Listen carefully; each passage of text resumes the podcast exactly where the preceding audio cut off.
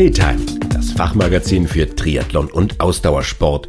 Bei uns findet ihr alles rund um den Sport, Ernährung, Ausrüstung, Interviews und News. Der Treetime Cast, Triathlon für die Ohren. Unser Thema heute Bike Fitting, auf der Suche nach der perfekten Sitzposition. Ich bin Andi Groß, Moderator und Triathlet seit über 35 Jahren. Das Geniale am Radfahren ist doch, dass du dir dein Sportgerät so einstellen kannst, dass es optimal zu dir passt.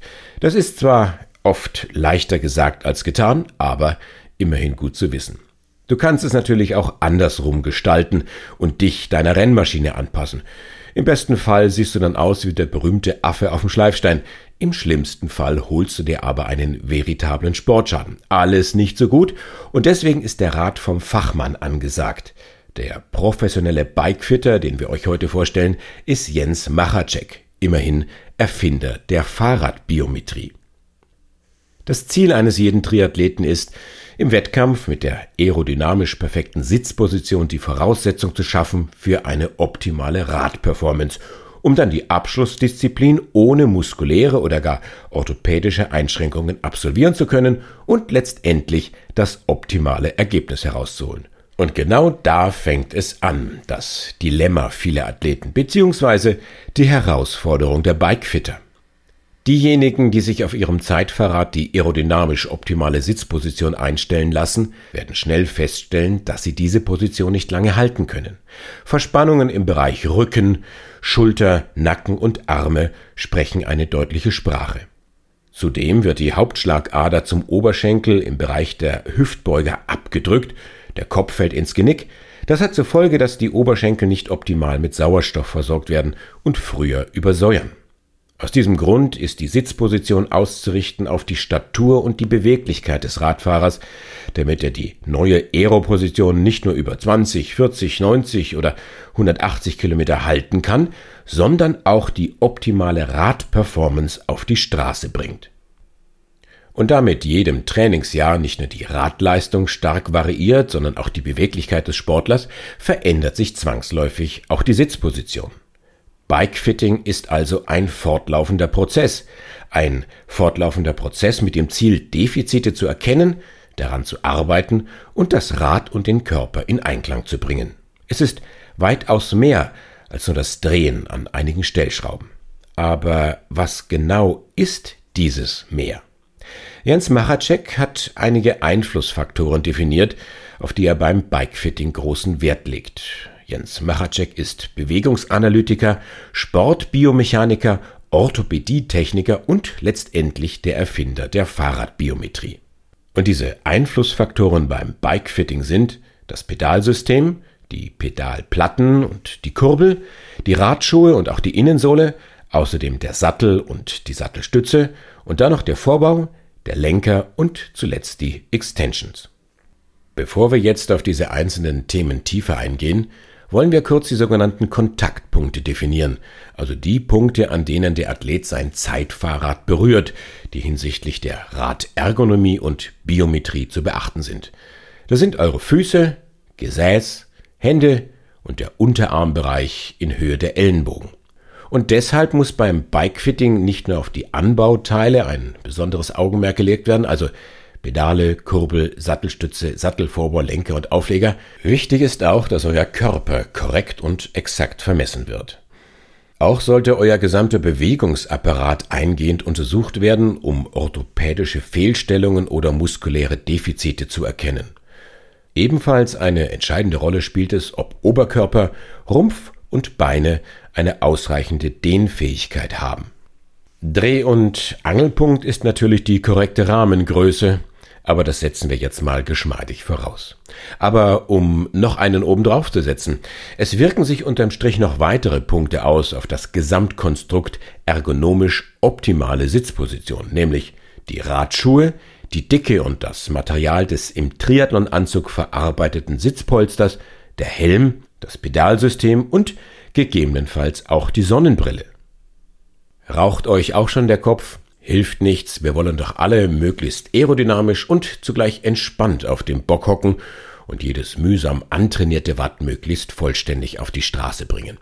Gehen wir es also gemeinsam an und nehmen uns zuerst das Pedalsystem vor. Bei der Auswahl des Pedalsystems ist zu beachten, dass die Größe der Auflagefläche ein wesentlicher Indikator ist für die Stabilität und den Seitenhalt des Fußes. Leichte muskuläre und orthopädische Defizite können dadurch sogar aufgefangen werden. Eine zu schmale Fläche erhöht die seitliche Instabilität. Vom Schuh über den Fuß, das Sprunggelenk bis zum Knie, alles wackelt. Und das führt dazu, dass der Druck nicht zu 100% senkrecht auf das Pedal trifft, sondern leicht seitlich weggeschoben wird. Wenn das Pedalsystem auch nur um zwei bis drei Millimeter seitlich wegkippt, macht das im Knie bereits mehrere Zentimeter aus. Und zum Ausgleich dieser Instabilität sucht sich der Körper, vom Fuß beginnend, den nächsten stabilen Punkt und spannt dadurch oft den inneren Oberschenkelmuskel an, der dadurch schnell ermüdet.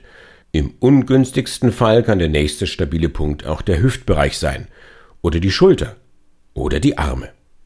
Jetzt könnte man vielleicht die Frage in den Raum stellen, sind starre Pedalplatten also die Lösung? Jein, im Triathlon wäre das definitiv der falsche Ansatz, denn bei keinem Menschen steht die Knieachse sowie die Fußachse in derselben Achse. Beide Gelenke arbeiten immer in einer ganz leichten gegenläufigen Rotation, erkennbar durch das mehr oder weniger nach außen knicken oder nach innen knicken des Knies. Auch das führt zu einem hohen Kraftverlust, eine schnellere Ermüdung und führt im Extremfall sogar zu Beschwerden oder Verschleiß. Durch die rotierende Bewegungsfreiheit der Pedalplatte wird dieser Nachteil ausgeglichen. Fuß und Knie können in eine Richtung arbeiten. Vorausgesetzt ist natürlich eine optimal eingestellte Pedalplatte.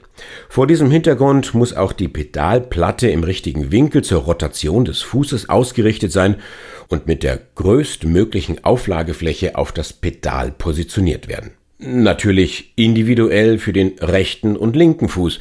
Außerdem ist beim Einrichten der Pedalplatte zu beachten, dass der Hauptdruck über die Mitte des Großzehen-Grundgelenks erfolgt, weshalb die Pedalachse hierauf auszurichten ist.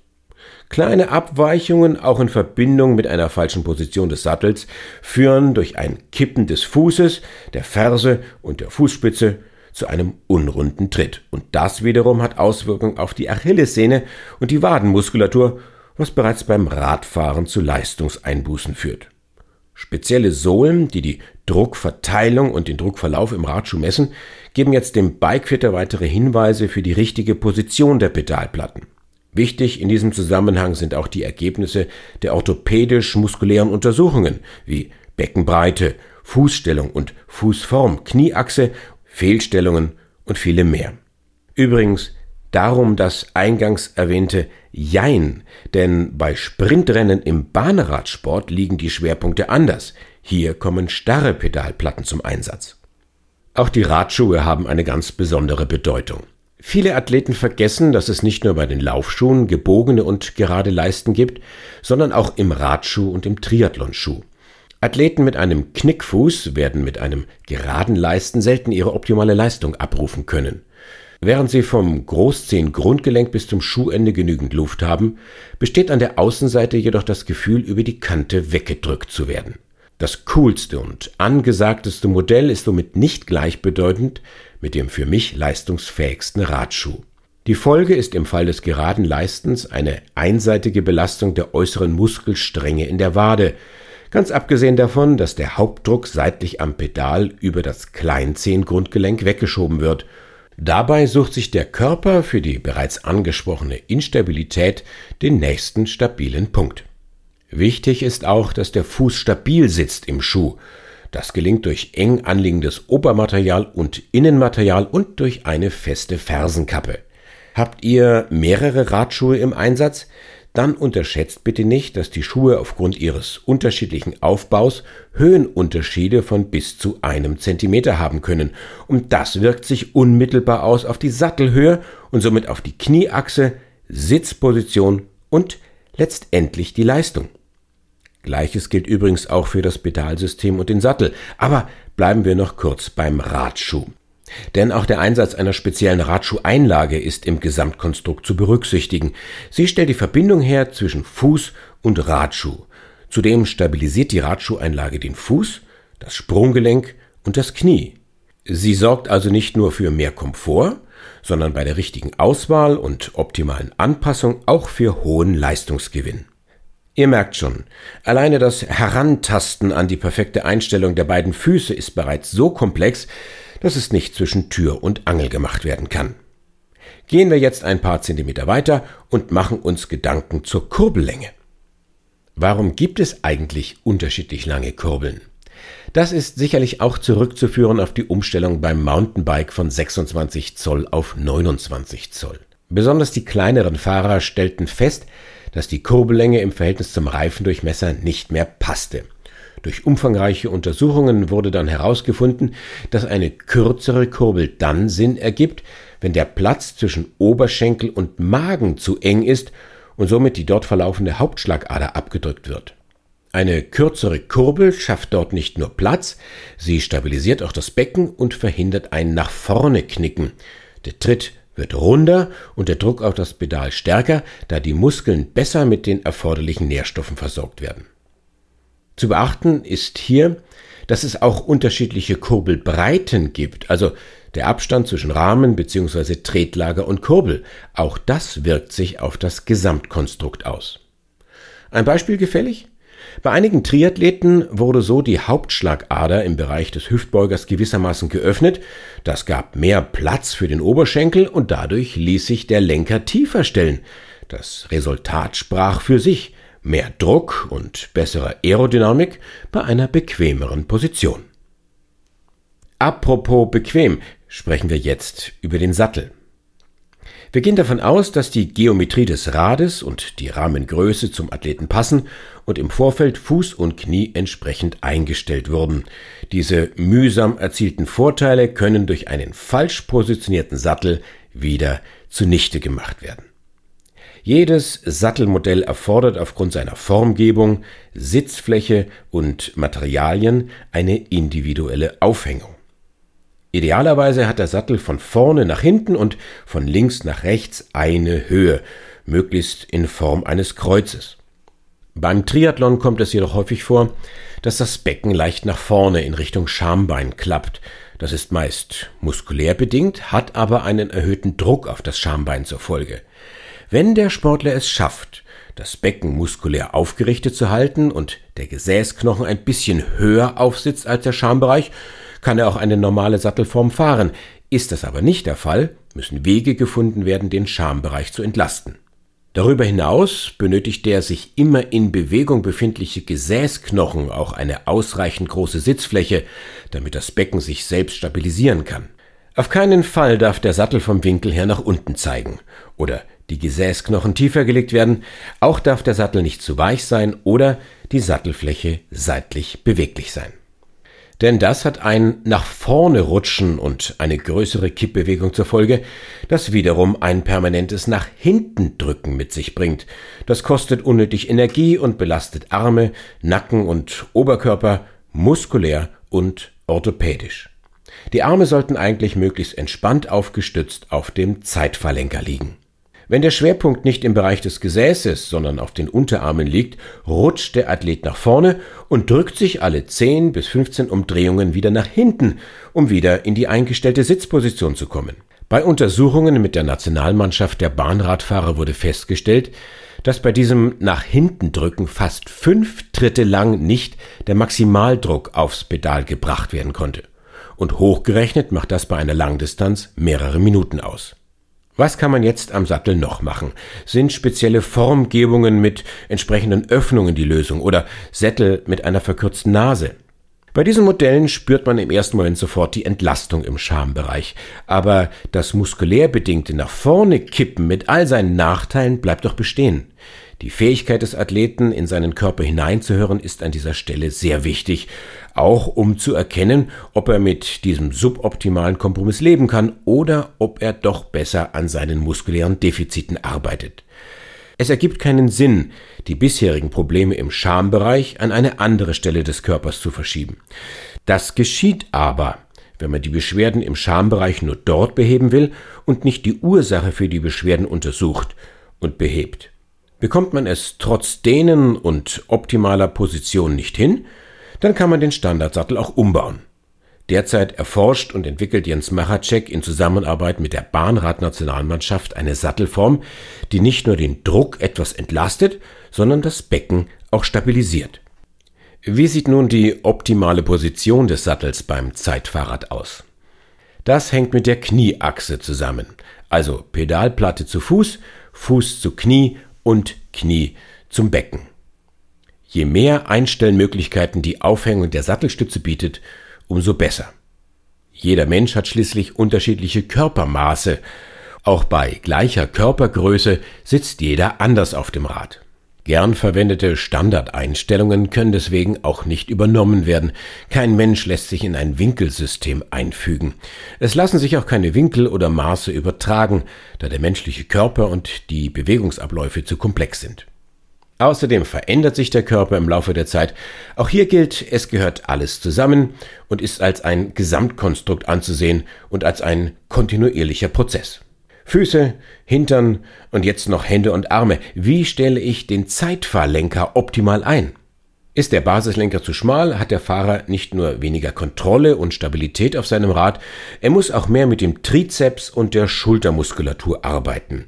Bei einem zu breiten Lenker kann man nach vorne und somit ins Genick fallen, allerdings kommt das nicht so häufig vor. Die Tiefe des Lenkers macht das Rad in Summe wieder ein bisschen länger Glücklicherweise lassen sich einige Basislenker im Bereich der Bremsen auch kürzen, wenn beispielsweise kein kürzerer Vorbau verbaut werden kann. Wichtig in diesem Zusammenhang ist auch, dass man aus der Grundposition heraus, also ohne Umgreifen, direkt bremsen kann. Nicht nur aus Gründen der Ergonomie, sondern auch aus Gründen der Sicherheit. Damit ein Triathlet möglichst entspannt auf dem Zeitverlenker liegt, beginnt jetzt die Detailarbeit. Vorausgesetzt, bis zu diesem Punkt passen alle anderen Einstellungen. Hier wirkt sich fast jeder Millimeter bei den Armschalen aus. Zu hoch, zu niedrig, zu weit links, zu weit rechts. Auch der Abstand der beiden Extensions und deren Länge. Die Erfahrung des Bikefitters und die permanente Rückmeldung des Athleten spielen gerade im Cockpit-Bereich eine sehr wichtige Rolle. Denn nicht alles, was in der Theorie aerodynamisch perfekt wäre, ist auch perfekt für den Athleten. Am Ende nimmt der Athlet die Position ein, in der er sich am wohlsten fühlt. Das ist dann oft auch eine schlechtere Position, da das Rad nicht zum Körper passt und somit auch nicht die Ansatzpunkte. Aber über die Ansatzpunkte stabilisiert sich der Athlet und hat so erst die Chance, entspannt zu sitzen und die maximale Leistung herauszuholen. Fazit. Kleine Änderungen haben große Auswirkungen auf die Gesamtperformance. Ganz genau. Und deshalb ergibt es auch Sinn, im Laufe eines Jahres regelmäßig die Einstellung der sieben Kontaktpunkte mit dem Zeitfahrrad überprüfen zu lassen. Dabei kommen dann auch die Fortschritte beim Ausgleich der muskulären Defizite zum Tragen und der daraus resultierenden Behebung einiger orthopädischer Fehlstellungen. Und hier ist es auch wichtig, dass der Bikefitter eine orthopädische und physiotherapeutische Ausbildung hat, um diese wichtigen Bereiche optimal umsetzen zu können. Leider passieren hier viele Fehler oder es wird nicht intensiv die Ursache behoben. Tri-Time Cast Triathlon für die Ohren.